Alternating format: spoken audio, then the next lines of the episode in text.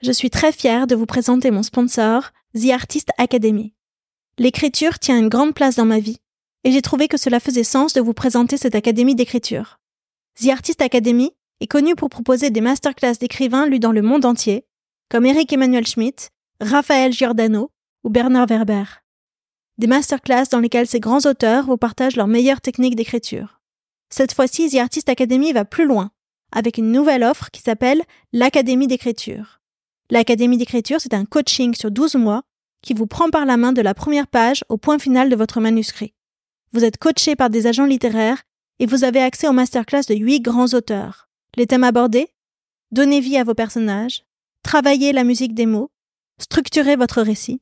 Ce programme est fait pour tous ceux qui ont un rêve d'écriture et qui veulent enfin le réaliser. Que vous soyez débutant ou expérimenté, c'est un programme qui vous aidera à installer une routine d'écriture dans votre vie, à développer votre légitimité et à ouvrir votre créativité. On parle souvent ici, dans la fin des règles, de ce moment de la midlife où l'on revient à soi pour aller à la poursuite de ses propres désirs. Si vous avez envie de rejoindre cette académie d'écriture, alors avec la fin des règles, vous aurez 10% de remise. Je vous invite à remplir le formulaire qui se trouve dans le descriptif pour avoir toutes les informations.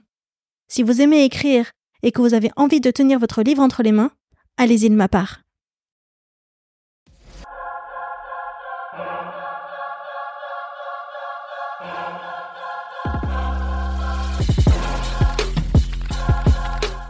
Le, truc qui m'a le plus changé dans la ménopause, c'est de plus avoir de rythme scolaire. Enfin, tu vois, mhm. j'associe ménopause à plus avoir d'enfants à la maison. Et c'est d'avoir perdu ce rythme qui, l'année dernière, pour, pour moi, l'année dernière, c'était une torture. Bah, je fais beaucoup d'ateliers dédiés à la santé de la femme, notamment pour expliquer la notion de cycle, les, notions d'énergie. On n'a pas la même énergie euh, selon les différentes périodes du cycle. Et puis, il y a des étapes qui sont fondamentales, comme les premières règles, comme la grossesse et comme la ménopause. Et là, j'ai senti comme ces deux femmes que je touchais un truc. Les filles, si vous n'avez pas la selle tous les jours, c'est un problème. Parce que vous encrassez votre côlon parce que votre côlon il touche vos ovaires et votre utérus et vous faites pas l'amour si vous avez le côlon plein quoi. C'est pas possible. La fin des règles, c'est un espace de parole où les femmes se transmettent leurs histoires et déballent tout. La ménopause sert de point de départ pour parler féminité, transmission et tous les sujets que chaque femme doit redéfinir à la midlife. C'est un récit collectif qui se chuchote à l'oreille la vie au travail, la vie au lit, les kilos qui ne partent plus, les nuits blanches, mais aussi la libération que cela semble représenter pour beaucoup de femmes. La fin des règles que l'on s'impose, des règles que l'on accepte, la fin des règles quoi. Allez, venez.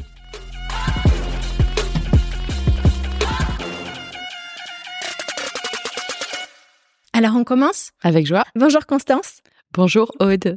Je suis ravie de t'avoir ici chez moi ce matin. C'est toi qui m'as contacté sur LinkedIn quand tu as vu un peu ce que je postais, ça t'a tout de suite plu. J'ai une première question pour toi. Euh, tu t'appelles Constance Hamel. Et j'aurais savoir si Hamel, c'est ton nom de femme mariée ou c'est ton nom de jeune fille?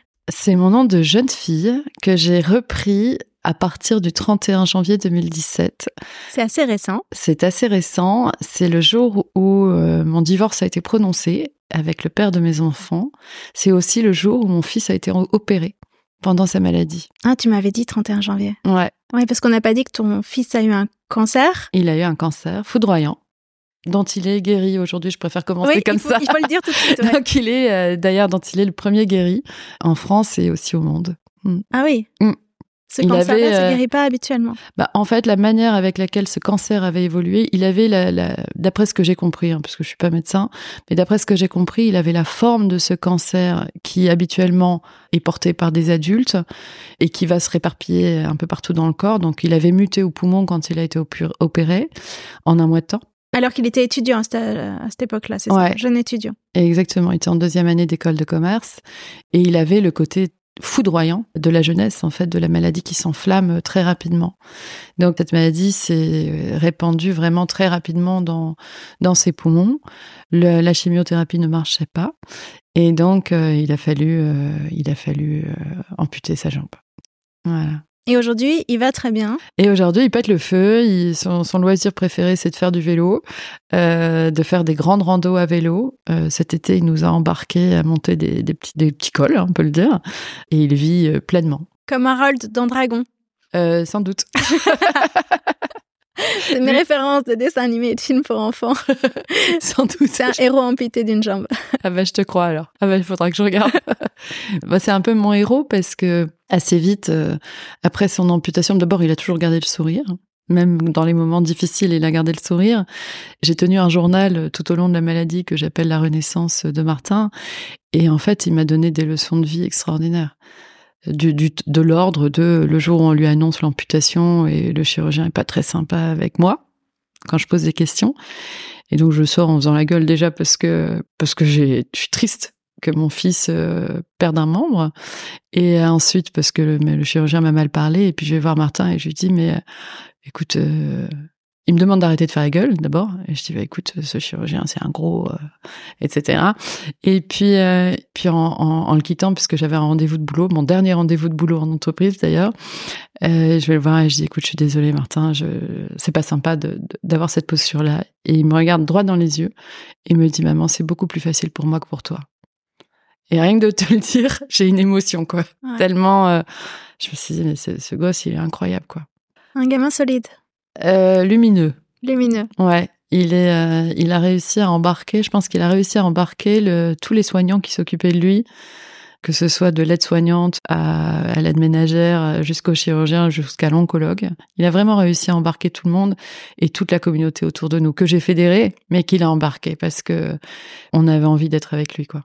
Parce que son sourire et sa ténacité nous ont embarqués, tout simplement. Alors toi, à ce moment-là, tu bossais dans la mode, mais tu as tout arrêté au moment où ton fils est tombé malade et tu as changé d'abord pour t'occuper de lui, et ensuite ça t'a conduite à changer d'activité, changer de vie. Ça a été concomitant. C'est-à-dire que la veille de son opération, donc le 30 janvier 2017, une personne a, a pris soin de moi et m'a emmené faire une séance d'énergie, de, de, de magnétisme. Et dans ce voyage, j'ai entendu des choses, des, de, de l'ordre maintenant, tu vas d'abord tout ira bien, j'ai entendu tout ira bien, alors qu'on croit à l'énergie, qu'on croit à tout ça, bah peu importe. Moi à ce moment-là, j'avais besoin d'entendre ça, et ça, ça m'a fait beaucoup de bien. Et ensuite, euh, j'ai entendu cette phrase "Occupe-toi du cœur des enfants". Et je suis restée avec cette information en mode non mais moi je vais pas faire l'école normale, hein, j'ai pas du tout envie d'être institutrice. Et puis euh, très vite, euh, ce qui s'est passé, c'est que j'ai dessiné euh, ce cœur euh, à l'intérieur duquel j'ai écrit le souffle de vie et j'ai noté toutes les choses qui me paraissaient fondamentales pour que ce souffle de vie existe, à savoir la tribu. On existe parce qu'on appartient à une tribu, à savoir le sens. On existe aussi parce qu'on donne du sens à, ce qu'on vit, en tout cas pas quand on est bébé, mais mais mais voilà par l'alimentation, par euh, l'activité physique, par euh, la spiritualité par, euh, alors, dans le cadre de la maladie, par la relation avec la médecine, par aussi les soins, les soins complémentaires qui vont s'intéresser à la personne plutôt qu'à son symptôme et à sa douleur. Et cet ensemble, en fait, je me suis dit, bah, qu'est-ce que j'en fais et là, je me suis dit qu'il y avait, c'est tout ce que je mettais en place quelque part pour mon fils à ce moment-là. Donc, ce qui était important pour moi, c'était qu'il soit en confiance avec le médecin qui allait prendre soin de lui. Au-delà de sa compétence réelle, c'était important qu'il puisse y avoir une alliance. Et après, j'ai lu des études qui disaient que plus il y a une alliance, plus le traitement, il y a une croyance que le traitement va marcher et ça favorise le résultat du traitement aussi. Donc, il faut y croire pour que ça marche. Bien sûr, le pouvoir de l'intention et d'y croire. Quand j'ai fait la formation de coaching de santé, donc il y a pas mal d'études qui existent aux États-Unis. Il y en a une qui explique que si le patient y croit seul et le médecin n'y croit pas, le taux de réussite du traitement, c'est 37%. Si le médecin y croit seul et que le patient n'y croit pas, le taux de réussite, c'est de l'ordre de 37% également. Mais si les deux y croient, le taux de réussite du traitement, c'est 80%. Donc, ton métier de coach en santé auprès des malades, c'est justement de t'assurer que cette relation fonctionne? Entre autres, ouais. En fait, le coaching de santé se définit par donc le coaching, c'est j'aide la personne que j'accompagne à aller là où elle a envie d'aller, donc vers son intention. En coaching professionnel, on va parler d'un objectif mesurable, quantifiable, avec une date euh, d'aboutissement de cet objectif. En coaching de santé, on est on est plus dans l'ordre de la direction. Ce que je veux, c'est retrouver de l'équilibre. Ce que je veux, c'est retrouver euh, un équilibre vie pro vie perso. Ça va être de vivre à la campagne, des, des choses comme ça. Et c'est souvent la maladie qui va amener le changement. Et, et quand il s'agit de prévention santé, bah, c'est pour éviter les maladies, je vais prendre soin de moi. Donc, pour rester en santé, ça va être, bah, je vais euh, bouger plus, je vais respirer, je vais me centrer, je vais apprendre à dire ce qui est juste pour moi, euh, de la bonne manière, au bon moment, avec la bonne personne, et etc., etc. Et effectivement, dans l'accompagnement de la maladie à travers euh, l'assaut, donc euh, j'ai créé, un des premiers temps de cet accompagnement, ça va être d'offrir un espace dans lequel la personne va pouvoir déposer son trop-plein. Trop-plein euh, émotionnel lié à l'annonce d'une maladie, trop-plein trop plein de tout, du deuil, du deuil de la vie d'avant, trop plein d'un corps qui, change, qui est faible, qui est fatigué. Ce, trop plein, ce trop plein là. Puis ça va être de s'assurer que euh, la personne est en confiance avec le médecin qui l'accompagne. Parce que ça, c'est très important. Pour l'aider à oser poser des questions, à oser, je vais pas dire challenger, mais quand même, ne pas recevoir tout cru, euh, ce que le médecin ou le monde médical va lui proposer, mais devenir actrice de, du traitement aussi. Et alors là, la difficulté, puisque tu parles de ton fils, c'est que probablement, étant donné qu'il est majeur, c'est qu'on s'adressait à lui et pas à sa maman. Alors, euh, Ah, c'est, on bifurque très vite, mais ouais. Et alors, au départ, on s'adressait à la famille. Et à l'époque, on s'appelait Le Ferrand. Donc, euh, le père, le fils, euh, la mère. Et éventuellement, les copains et les sœurs qui étaient là pendant les rendez-vous quand elles étaient là et quand les copains pouvaient être là, parce qu'on se, on, débarquait en tribu souvent. Et ça, c'était accepté? Bah, euh, ouais. Alors pas, pas forcément pendant le rendez-vous, mais en tout cas dans les salles d'attente, oui. D'accord. Typiquement, je me souviens que euh, donc il Surtout qu'on était avant Covid. On était, on était en 2016, décembre 2016, et typiquement, il m'appelle le 9 décembre pour m'expliquer qu'il a une tumeur. Le, moi, j'ai m'étais fait opérer du genou euh, neuf mois avant, donc j'ai appelé le chirurgien du genou en lui disant trouvez-moi le, le, chirurgien du mollet rapidement, et qui m'a mis en lien avec un médecin à, avec un hôpital à Paris qui a vu Martin très rapidement dans les, c'est-à-dire, euh, je l'ai su un vendredi soir à 18 h Le lundi, euh, j'ai appelé euh, ce fameux chirurgien qui m'a mis en lien avec le responsable du service orthopédique d'un hôpital parisien, et Martin a été vu le surlendemain. Donc ça a été très vite. Et Là, le médecin qui voit Martin dit ben on fait une biopsie euh, dans les euh, dans les 24 heures. Et au bout de 24 heures, il n'y a pas eu pas eu d'appel. Et donc là, le père de Martin dit bah écoutez, euh, il m'appelle, il me dit tu vas pas être contente, mais on va quand même le faire. la maladie de Martin flambe, on va faire un sit-in à l'hôpital. Et donc on s'est pointé avec deux copains de Martin, sa copine, son père et moi. Les filles étaient à l'école et on est resté, on est arrivé en disant, bah voilà, on nous avait dit qu'il fallait faire une biopsie euh, dans les 24 heures, ça fait 48 heures, donc on repartira pas sans que la biopsie soit faite. Et on s'est installé à l'hôpital. Donc on les a un petit peu agacés, j'avoue, mais en même temps on a bien fait, parce que la biopsie était prévue pour le 31 janvier, donc un mois et demi, plus tard. Plus tard Et en fait, 31 janvier, c'est la date à laquelle il a été amputé. Au final, et entre-temps, et, et donc, il serait mort, en fait, si on avait attendu le 31 janvier je pense que là-dessus, et, j'ai une gratitude infinie envers le père de Martin à ce sujet, c'est que il, a dit, en fait, il, nous, il, a pris les choses en main en mode, euh, en, on peut pas attendre le, le système, quoi. Le, rythme de l'hôpital. Qui, pour le coup, et ça arrive, s'est trompé. Et c'est là aussi que mon invitation euh, dans le coaching est de dire, c'est votre histoire. C'est votre histoire. C'est à, dire au coaché, c'est votre histoire, c'est votre corps, c'est vos cellules. Le monde médical fait ce qu'il peut. Évidemment, il y a des bugs dans le système et, il y en a aussi parce qu'il y a une charge de travail qui est incommensurable et de plus en plus importante. Mais c'est votre santé. Et là, dans cette histoire, donc on s'est déplacé en tribu pour, revenir sur ce que sur ce qu'on disait jusqu'à euh, jusqu'au lendemain de son opération où déjà je ne portais plus son nom officiellement, juridiquement, je ne portais plus. Et t'as tout de suite choisi de reprendre ton nom de jeune fille. Euh, ça a été dur parce que c'était abandonné, pas, pas tellement vis-à-vis de mon ex-mari, mais vis-à-vis de mes enfants, c'était dur. J'avais l'impression de plus être leur mère. C'est bête, hein, mais, euh, mais j'avais l'impression de, de, de, de porter le même nom qu'eux. Ça m'intéresse que tu racontes un peu ça. Comment t'as pris cette décision? Est-ce que c'était clair pour toi avant? Non, pas du tout. C'était pas clair pour moi. C'était euh, déjà quand j'étais enceinte de Martin, donc Martin est mon aîné, euh, je n'étais pas mariée. Et quand j'ai accouché d'un Le Ferrand, alors que j'étais une amelle, déjà je trouvais qu'il y avait un bug. Et je trouvais ça dommage, alors que c'est complètement administratif, mais, quand même c'est important. Le nom, les mots, on en parlait tout à l'heure, c'est important. il y avait déjà pas cette unité familiale. Et euh, mes filles me disent, oh, le mariage, c'est pas très important, etc. Je dis, non, vous avez raison. Peut-être. Mais pour moi, entre-temps, ça l'est. Parce que pour moi, la construction du couple et la construction de la famille en tant que couple, avant d'avoir les enfants, bah, pour moi, c'est la cellule familiale, c'est d'abord le couple, à l'intérieur duquel euh, viendront ces enfants. Mais ce ne sont que des croyances qui m'appartiennent, hein, et je mets vraiment beaucoup de bémols par rapport à ça. Et a posteriori, j'ai regretté de ne pas avoir attendu qu'on forme une cellule familiale avant d'avoir mes enfants. Pourquoi? Vous êtes restés combien de temps ensemble avant que tu tombes enceinte? Trois ans? Deux, deux, trois ans? Mais c'est déjà beaucoup, non? Oui, non, mais c'est une question de non. Hein. On s'était paxé, on s'était fait tout ça, mais a posteriori, oui. Ouais, je regrette.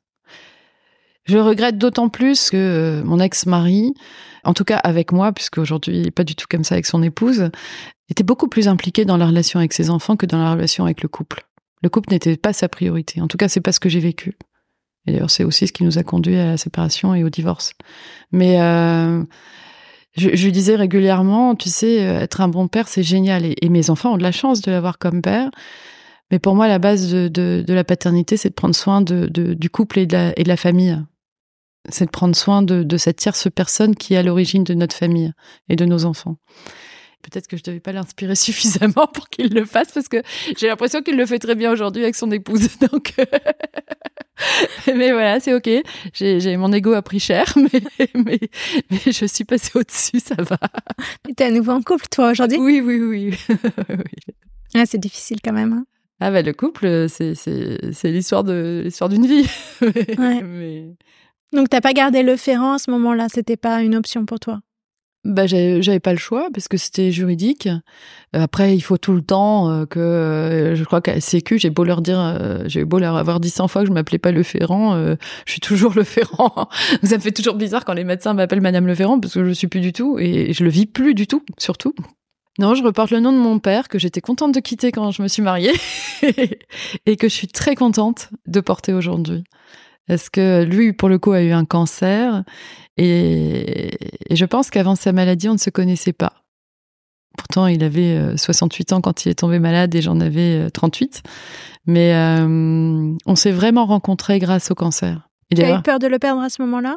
Pas du tout. C'est qu'en fait, j'ai commencé à prendre soin de lui. Enfin, si, oui, bien sûr.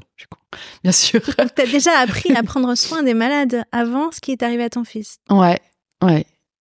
Et je pense que ça a été fondamental aussi. Et comme par hasard, c'était deux hommes. Mon père, mon fils. L'un vers sa mort et l'autre vers sa vie. Vers une nouvelle vie en tout cas. Et cet apprentissage de, prendre soin de mon père, d'être là pour lui, alors ça tombait bien, on était séparés avec le père de mes enfants, donc euh, le week-end où j'avais pas mes enfants, je montais dans le nord, puisque mes parents sont originaires de Lille, et euh, j'allais voir ma mère et mon beau-père un soir, et puis je passais toute la journée avec mon père. Et je lui préparais à manger, et je lui faisais des soins, je lui massais les pieds, je lui massais la tête, je lui coupais les ongles, je lui faisais des figures parfois. Et en fait, c'est dans ces soins, un peu comme... Euh, quand on est parent, on va créer un lien avec son bébé en lui changeant sa couche, en lui donnant le bain, on va le regarder dans les yeux, etc. Et en fait, c'est vraiment en faisant ces soins à mon père qu'on s'est rencontrés, qu'il m'a dit des choses qu'il m'aurait jamais dites si euh, on n'avait pas eu ces moments-là. De l'ordre, j'ai reçu la requête en divorce un 24 décembre à 8 heures du matin en mode joyeux Noël.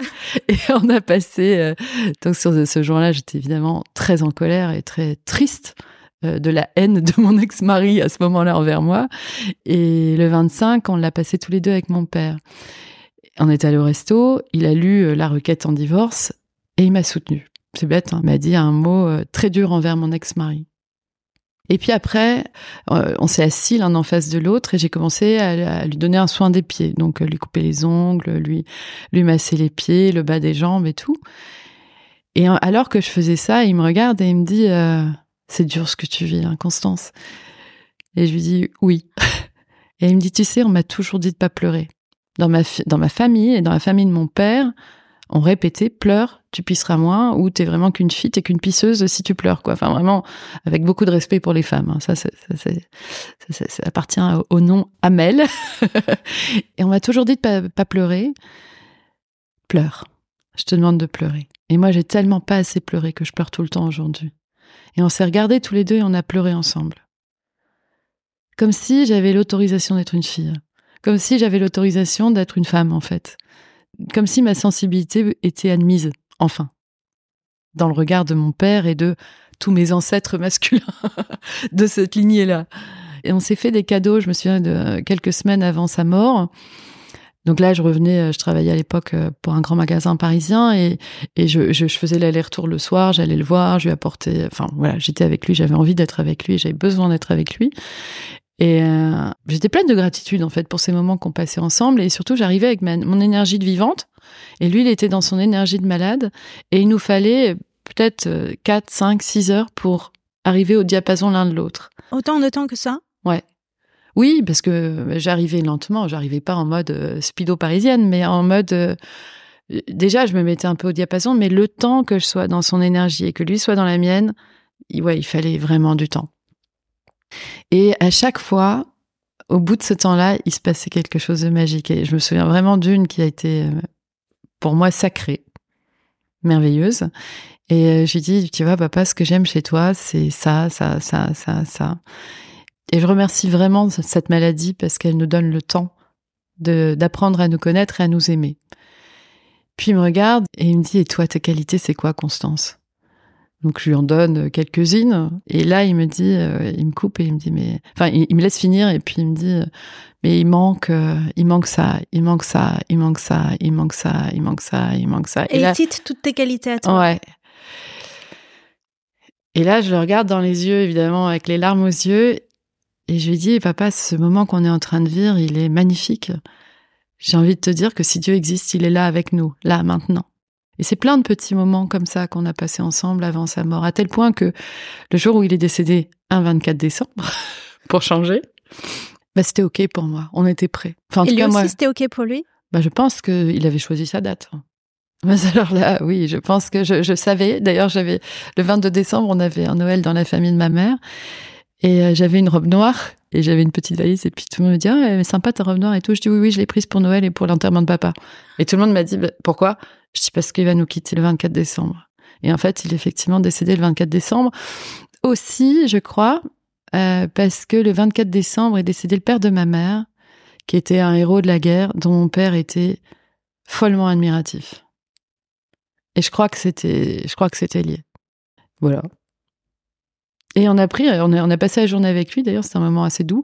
On a passé la journée avec lui, puis on était allé prendre l'apéritif chez ma mère. C'était très joyeux. Et avec Martin, vers de 22 heures, on a dit on, va retourner voir papa. Et quand on est arrivé, il était décédé. Ce que tu me racontes, ça, ça fait écho à ma propre histoire avec mon père. Mon père est toujours vivant aujourd'hui. Il a 99 ans. Wow. Il vient de les fêter là en septembre. Il a une maladie de Parkinson qui fait que depuis déjà très longtemps, il est en très mauvais état. Aujourd'hui, depuis plusieurs années, il est alité. Il souffre de plein de maux différents. Il voit plus parce qu'il a aussi une DMLA. Donc il a besoin d'une garde 24-24. Ma mère est plus jeune que lui. Elle a 18 ans de moins. Il y a un grand écart d'âge entre mes parents. Malgré tout, au bout d'un moment, s'il a 99 ans, c'est que elle, elle a 81 ans. Donc elle n'est pas jeune non plus. Hmm.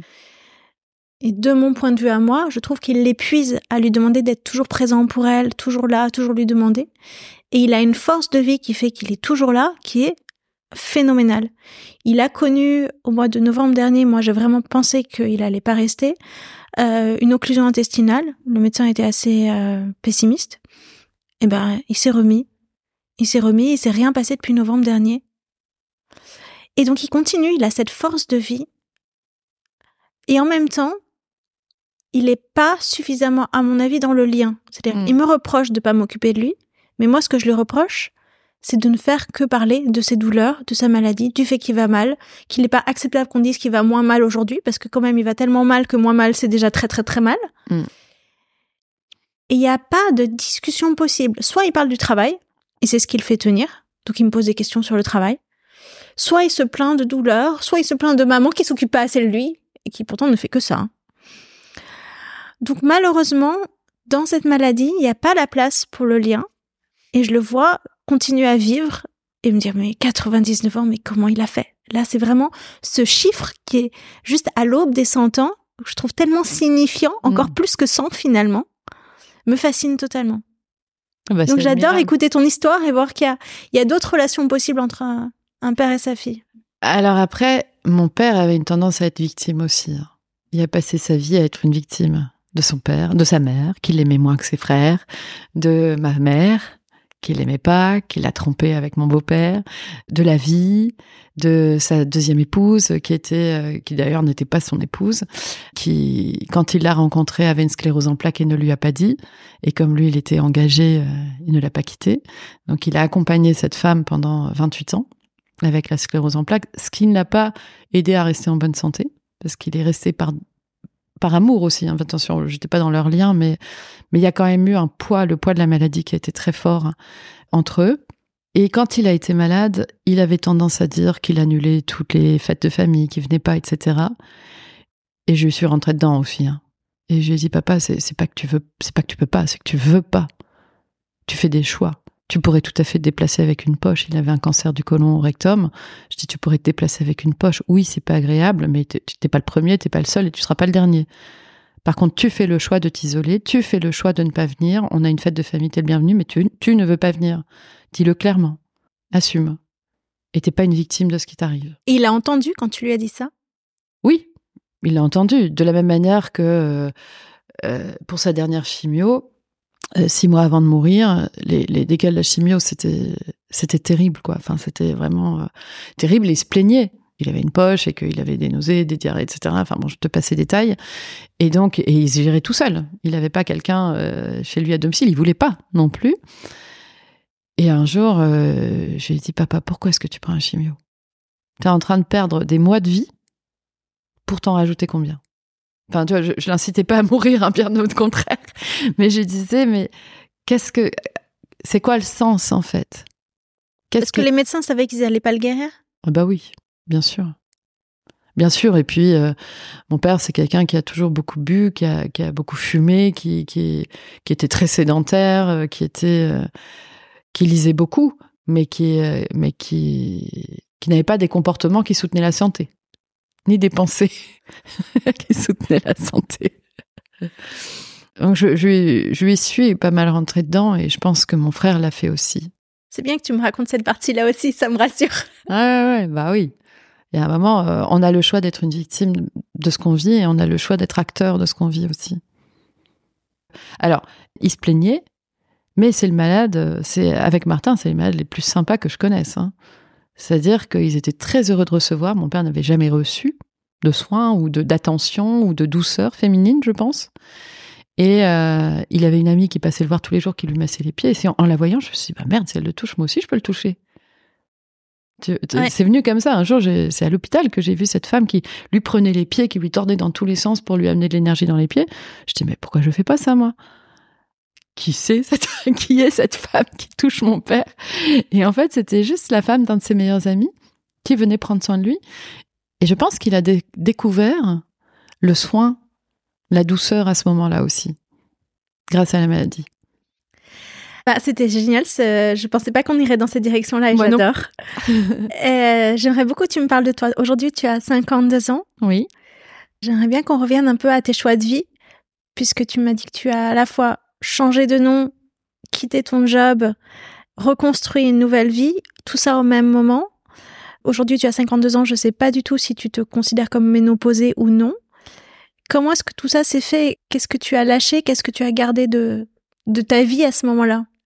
Alors, effectivement, j'ai changé de vie pour faire quelque chose qui me semblait plus. pour aller rallumer le cœur des enfants en chacune des personnes que j'accompagne, qu'elles soient adultes ou pas d'ailleurs. Enfin, surtout adultes, on peut le dire à travers donc le, coaching professionnel, le coaching de santé et l'hypnose. Et d'ailleurs, j'adore citer une phrase. Je fais une aparté parce que c'est vraiment celle qui me guide au quotidien. C'est une phrase d'Etty Lessom euh, qui, qui dit et devenir la personne qui est déjà en vous mais qui cherche son plein épanouissement. Et cette phrase, rien que de la dire, elle me fait vibrer. Et donc j'aime bien, j'aime bien cette idée qu'on arrive sur Terre un peu euh, vierge de, de, notre culture quand même, on, comme si on était un, comme un oiseau, un oiseau, un oisillon qui sort du nid, en, en éveil, en écoute, euh, dans la joie de l'enfant qui, qui, découvre le monde, et que petit à petit euh, notre histoire, notre culture, nos les événements vont nous un petit peu euh, ratatiner, ratatiner notre joie d'enfant, ratatiner notre spontanéité, ratatiner notre espièglerie. Et mon job, c'est de réveiller tout ça. et de remettre et de remettre de l'énergie dans, tout ça et de et de pactiser en fait d'inviter cette joie profonde qu'on a en nous. Et je crois que la joie contribue à la santé à travers le sens à travers plein de choses avec le quotidien et la culture dans laquelle on évolue donc ça c'est mon job aujourd'hui et j'aime bien le voir comme ça. Donc mon job chaque matin c'est de me lever et d'aller semer des paillettes euh, de santé, de joie, de d'authenticité, d'espièglerie, de dans le monde. J'aimerais bien être une fée. Ça donne la pêche ça. ouais, j'aimerais bien être une fée, une vraie fée et aller distribuer de la poudre de paillettes. D'ailleurs, de plus en plus, je crée des ateliers créer de la magie dans sa vie parce que j'adore. Et, et, et, ça marche parce que parce que quand on se coupe de nos ruminations, quand on se coupe de, quand on en prend conscience déjà, quand on, on observe nos pensées, nos ruminations, etc. Bah déjà, euh, l'avenir est plus clair, quoi. Alors ici, c'est la fin des règles. Je voudrais savoir quelles sont les règles que tu ne veux pas passer à tes deux filles. Tu as deux filles qui ont la vingtaine aujourd'hui. Quelles sont les règles que tu ne veux pas leur passer? Et celle que je passe à mon fils. Ouais. Ce que j'ai envie de leur passer, c'est ce que j'ai entendu en formation du yoga. Quand je me suis formée au yoga, j'ai vraiment eu un déclic. C'est, et c'est valable pour Martin, c'est quand vous avez vos règles, vous ralentissez, vous vous arrêtez et vous vous laissez faire. Vous recevez. Vous vous laissez les autres prendre soin de vous. Voilà, ça c'est la base. Ensuite, euh, vous êtes cycliques les filles. Je vous informe que vous êtes cyclique. On nous a fait croire qu'on était des hommes comme tout le monde en entreprise, que les règles ça comptait pas, que les humeurs ne comptaient pas, qu'on était hystérique si on était de mauvaise humeur. Mais non, c'est normal, mes chéris. Donc ça, c'est vraiment important d'accueillir cette période de lune descendante et de préparation aux règles c'est l'automne, c'est un temps où il y a du vent, où, les, où on trie, on nettoie, on prépare le grand nettoyage. Alors quand tu dis c'est l'automne, c'est une expression qu'on utilise pour parler des règles, qu'on relie aux saisons. C'est pas parce que c'est l'automne en ce moment que tu dis ça, c'est vraiment par rapport au... oui, parce que les saisons sont reliées au cycle de la femme, qui sont reliées au, au cadran de la lune, qui sont reliées... Euh, tout est cyclique dans la vie. Et la femme incarne ce cycle aussi. L'homme aussi est cyclique, mais il n'a pas ce cycle menstruel. Et donc... Euh, de prendre le temps d'observer chacun des cycles et de leur expliquer aussi que plus elles prendront soin d'elles et plus elles vont se reposer euh, dans ce temps de, de règles, et plus elles vont accueillir et accepter qu'on prenne soin d'elles, plus elles auront d'énergie après. Et plus elles pourront rayonner dans le monde, comme le printemps, comme l'été.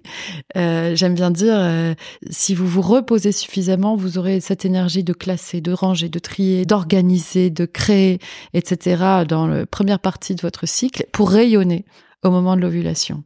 Et euh, c'est le plein été. On rayonne, on, on, dégage de la lumière. D'ailleurs, quand je leur dis au travail, c'est un temps pour prendre la parole en public, pour faire des présentations, pour aller voir du monde, pour faire du commercial.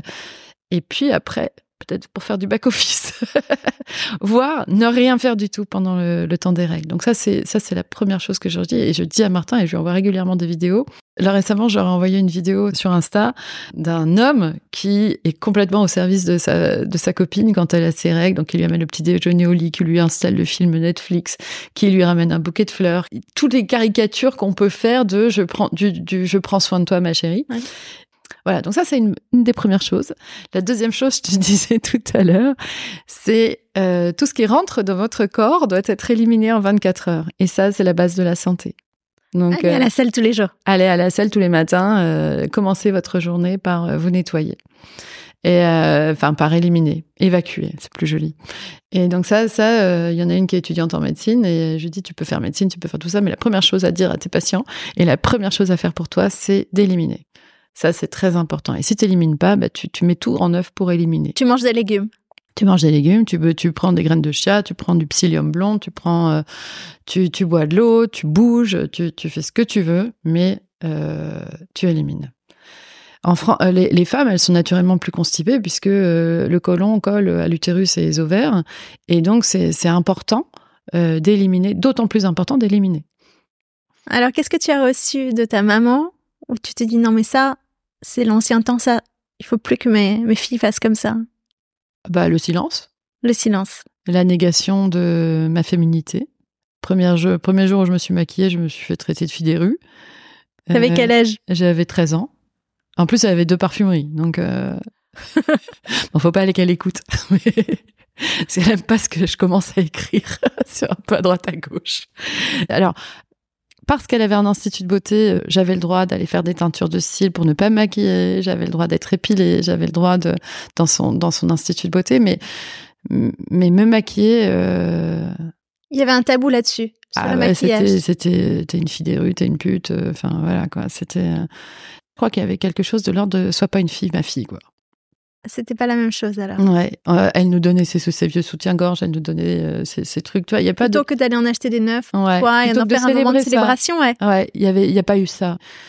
Euh, le jour où j'ai eu mes premières règles, je me souviens, j'étais à l'école et j'avais un pantalon blanc et j'allais à vélo chez mon orthodontiste. Donc autant dire que j'étais pas très sereine et je me suis vécue comme quelque chose de sale. Et c'est resté dans le, les, seuls mots que j'ai en mémoire de ma mère par rapport à ça, c'est quelque chose de sale. Il y en a une de vous qui a assuré que ça sent le sang. Entre ma sœur et moi. Il y avait quelque chose de, de dégueu. Et du coup, alors je sais pas si c'est générationnel ou pas, mais moi j'ai tout fait pour ne pas les avoir. C'est-à-dire que dès que j'ai pu avoir un stérilet qui m'empêchait de les avoir, j'étais très contente. Et j'ai une frustration aujourd'hui maintenant que je sais tout ça. Ouais. je rêverais d'avoir mes règles, d'avoir des cups, de verser mes, mon sang dans la terre. Parce qu'aujourd'hui c'est fini, t'es ménopausée. Ouais, je suis ménopausée. Depuis combien de temps?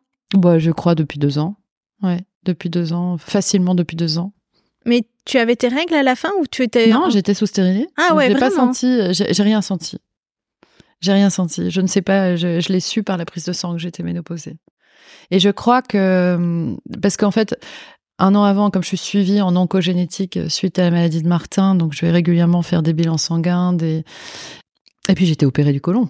On m'a enlevé euh, une grosse partie du côlon. J'avais un dolico méga côlon. Je connais pas ce mot-là. Bah, c'est un gros côlon. D'accord. Qui, à mon avis, a accumulé beaucoup de constipation.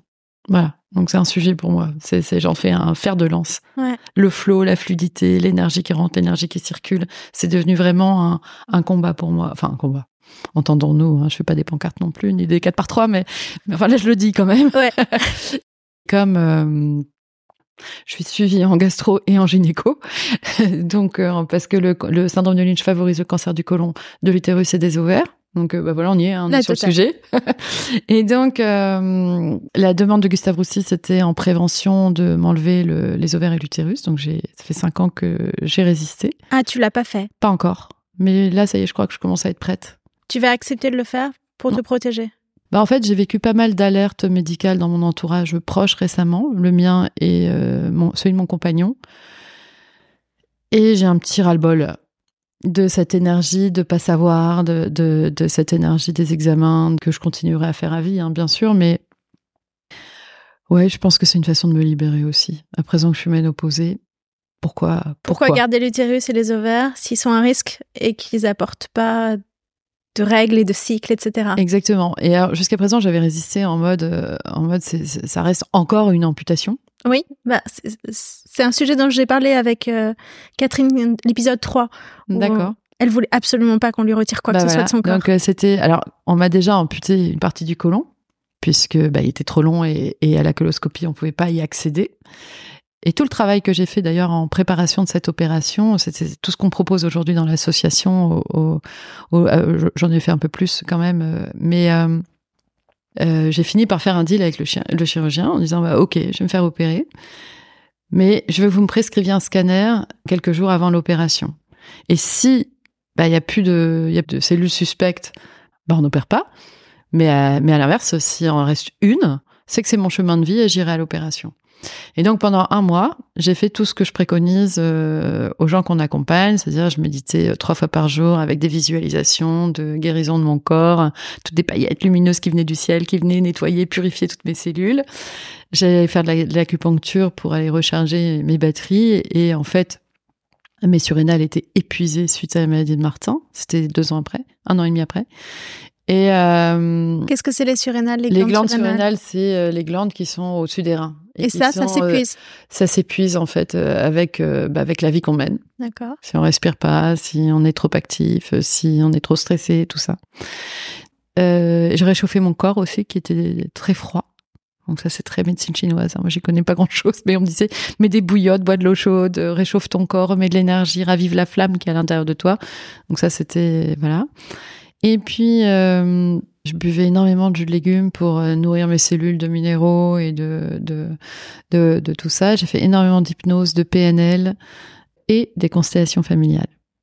Tout ce à quoi je me suis formée finalement, parce que ce sont les deux choses euh, qu'ont fait Martin euh, quand il était malade et qui, à mon avis, ont impacté très positivement ses croyances, le sens de sa vie, etc.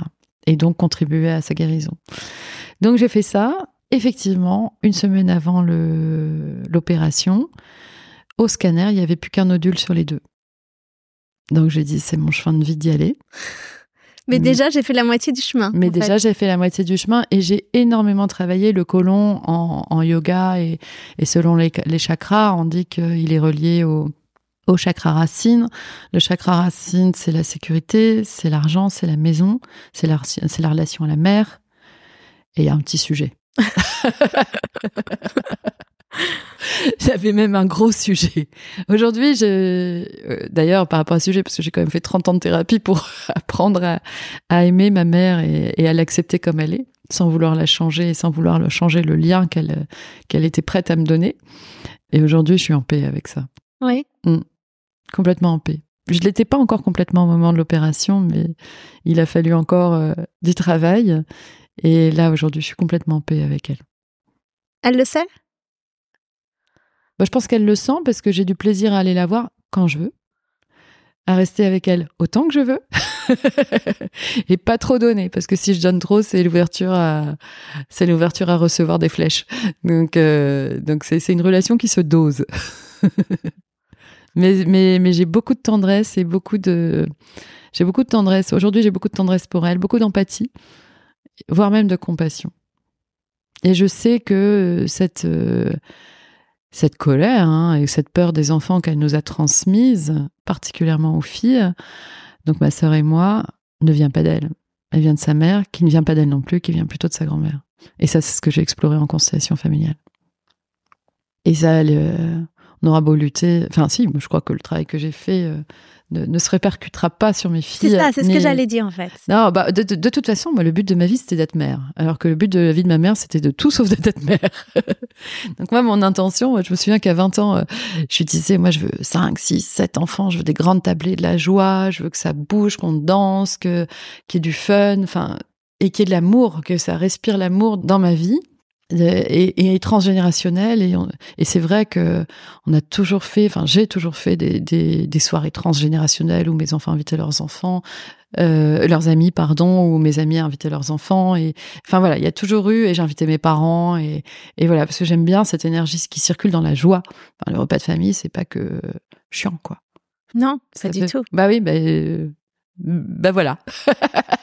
Nous, c'était très générateur de conflits. Moi, je me souviens que quand j'étais petite, à Noël, j'avais qu'une envie, c'était d'aller au resto du cœur, quoi. Pas rester chez moi tellement il y avait de colère qui sortait. Et euh, donc, il n'y avait pas le plaisir d'accueillir, il n'y avait pas le plaisir de recevoir.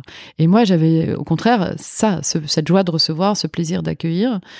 Et, très vite, mais très tôt, j'avais envie d'enfant. J'avais envie de transmettre ça. Et un jour, je lui dis ça. Et elle me dit, non, ma, ma fille, travaille pour pouvoir divorcer. Je dis, donc ça, c'est fait. Tes filles aussi, elles sont élevées dans cet amour des enfants, elles vont et de d'être en tribu, tout ça? Je pense que hum, mon fils a ça. Euh, Enfin, les deux filles ont, ont beaucoup souffert de la maladie de Martin. Elles se sentent vraiment. euh, elles nous reprochent euh, de ne pas avoir au- autant eu d'espace que Martin à ce moment-là. Évidemment, il ne pouvait pas en avoir autant parce qu'il prenait toute la place. Ouais. Mais pour elle, ça a été une souffrance. Une souffrance qu'il faut reconnaître, mais il y aurait pas pu, ça aurait pas pu se passer autrement. Je sais pas. On va pas refaire l'histoire de toute Ouais. façon. On peut juste réparer aujourd'hui et leur donner toute l'attention dont elles ont besoin. Et je m'y emploie. Surtout que j'ai lu un livre sur euh, la place des femmes et du coup j'essaie vraiment de compenser aujourd'hui. C'est quoi ce livre? Le livre de Titu Lecoq, Les grandes oubliées de l'histoire, comment l'histoire a effacé les femmes, Oui. qui m'a profondément marqué.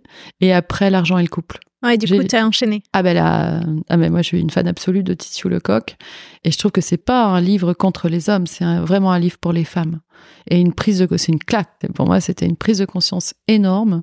Euh, rien que le fait qu'elles disent on donne de l'argent aux garçons pour qu'ils gèrent, leur, ils apprennent à gérer leur budget et aux femmes on fait des cadeaux, aux filles on fait des cadeaux. Rien que ça, ça a bouleversé mon fonctionnement avec mes filles. T'as senti une différence dans la façon dont tu les élevais malgré toi ou, ou pas Moi, quand j'avais 16 ans, j'ai commencé à lire des choses qui me sont tombées euh, sous la main par hasard sur la différence dans, l'alimentation. Aux hommes, on fait manger, aux petits garçons, on fait manger de la viande, et aux filles, on dit de goûter à tout, d'avoir d'être plus éclectique dans leur choix alimentaire. Donc j'avais 16 ans, j'avais pas d'enfants, enfin c'était pas du tout ça. Et du coup après, quand j'ai eu des enfants, je me souvenais de ça, de Mm. malgré moi, j'allais donner plus de bœuf à mon fils et j'allais dire à ma, à ma, à ma fille, ben goûte de tout, essaye ça, essaye ça, mange des légumes. Et j'ai découvert que je pouvais pas vraiment lutter contre ces stéréotypes, même en les ayant décryptés avant. Alors, chez nous, c'était un petit peu différent. C'était surtout fini ton assiette. Non, ça se jouait pas tellement sur l'alimentation.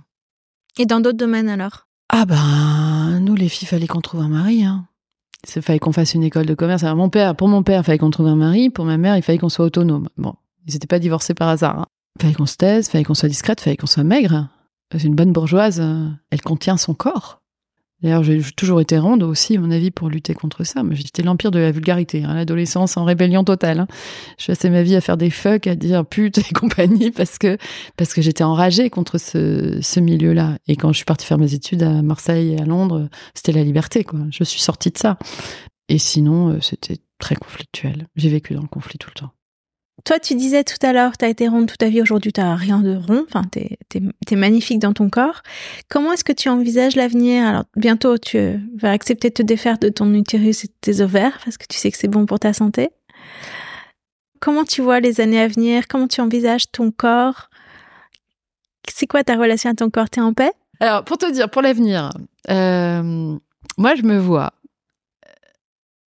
comme une petite mamie vieille bien ridée, bien maquillée, souriante, souple, et que plus je vais vieillir, plus je vais être souple.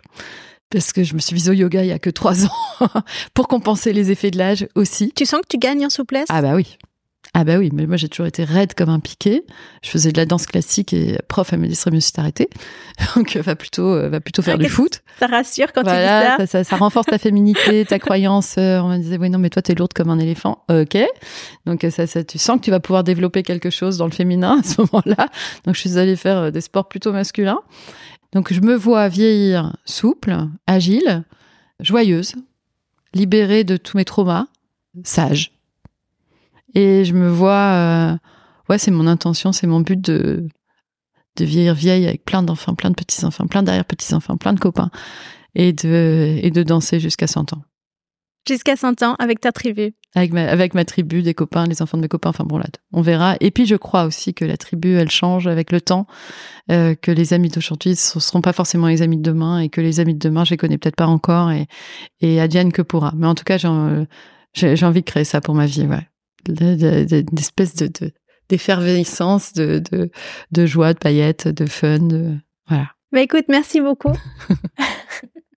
Qu'est-ce que je vais pouvoir te dire pour conclure? C'était, c'est, j'ai, j'ai adoré. Moi, ça m'a beaucoup touché ce que tu as raconté sur ton papa, sur la relation que tu as et sur, en, en général, la relation que tu arrives à créer avec les gens et l'importance qu'elle a dans ta vie et la facilité avec laquelle tu crées du lien, on dirait, autour de toi et tu l'entretiens et tu le fais vivre dans cette joie permanente que tu arrives à, à maintenir autour de toi. Enfin, ça se voit quand tu parles. Rien que le ton de ta voix est tellement posé, on se sent bien, on entend les mots couler. Oh, non, mais c'est vrai, je te décris ce que Merci. l'effet que tu produis sur les autres. Bah merci parce que moi j'ai parfois l'impression de d'avoir accumulé tellement de galères d'un mariage qui marchait pas et d'en avoir tellement parlé, d'avoir emmerdé les autres avec mes histoires personnelles, avec de ma relation avec ma mère, avec mon père, et, etc. J'ai vraiment l'impression d'avoir euh, cumulé du négatif. Mais je crois que c'est bon là, j'ai eu ma dose et j'ai envie de passer au positif et de plutôt. euh, Aujourd'hui, je me sens effectivement beaucoup mieux grâce à tout ça. Et, euh, et maintenant, faut changer. Mais je suis pas sûre d'avoir été, d'avoir rayonné autant dans le monde euh, et autour de moi pendant, en tout cas, pas ces 15 dernières années, ça c'est sûr. Peut-être un peu plus maintenant. Merci beaucoup. Avec plaisir, Aude. Merci de ton accueil.